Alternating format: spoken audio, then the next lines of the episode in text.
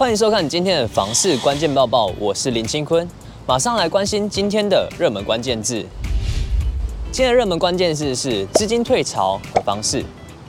现金低利率、资金泛滥的时代已过，观察代表市场资金总量的 M1B 与 M2 年增率，二零二二年出现速度死亡交叉。从 M1B 年增率走势曲线中观察到，疫情爆发后的资金热浪，在二零二一年一月年增率达到高峰，而后一路衰退，并在二零二二年速度与 M2 出现死亡交叉。全球居不动产情报室总监陈敏诚分析，资金不再投入市场，在去年房市的投资氛围消散都相当明确。M1B 与 M2 的死亡交叉也印证投资性活水死亡，房价自然也就没有推升空间。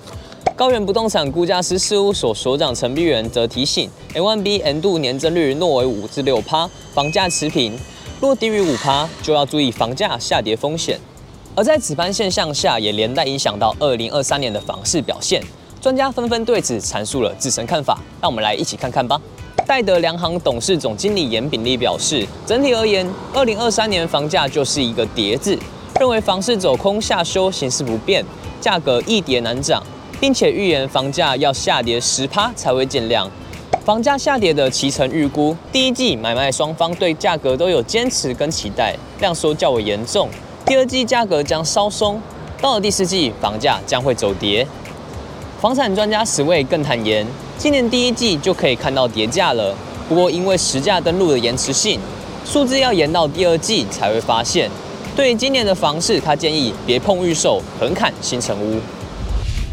接着我们来看到今天的精选新闻。现今有许多新的透天建案都会配置电梯，此现象是否已经成为趋势了呢？景文物业管理机构董事长郭继子对此表示，电梯在过去曾被视为房子的奢侈品，如今透天厝的家用电梯对于房屋仍具有增值效果，如更具便利性和更高的安全性，而电梯也会增加家庭的现代感，甚至美观改进，都是造成房屋价值增加的原因。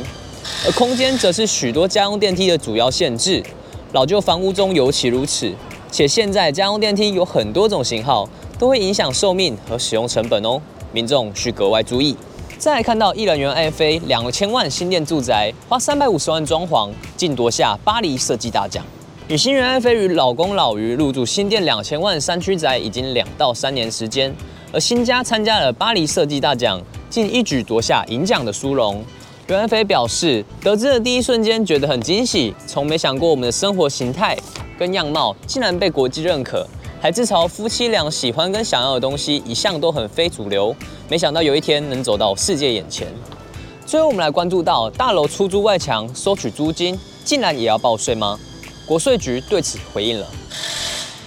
财政部台北国税局表示，大楼管理委员会与人订立租赁合约。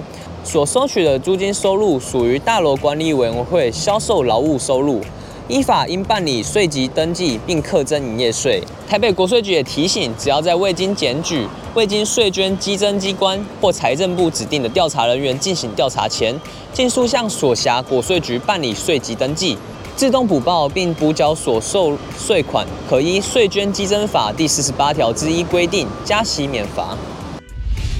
最后，我们来看到今天的买房卖房。我想问，有网友提问到：主建物和车位是可以分开销售的吗？一名网友表示，最近想换房，而刚好他又在自家社区看到满意的物件，好奇询问是否能采取保留车位只卖房的做法。贴文曝光后，不少人纷纷指出，能否采取此做法的关键为车位是否有独立权状。还有内行人解释到，若车位类型是法定车位，并以公社登记在权状中也有车位编号，即使无独立权状，仍可过户给同社区住户。以上就是这期报报所有影片内容。如果你喜欢今天的影片，请别忘按赞、分享并开启小铃铛哦。我们下次再见，拜拜。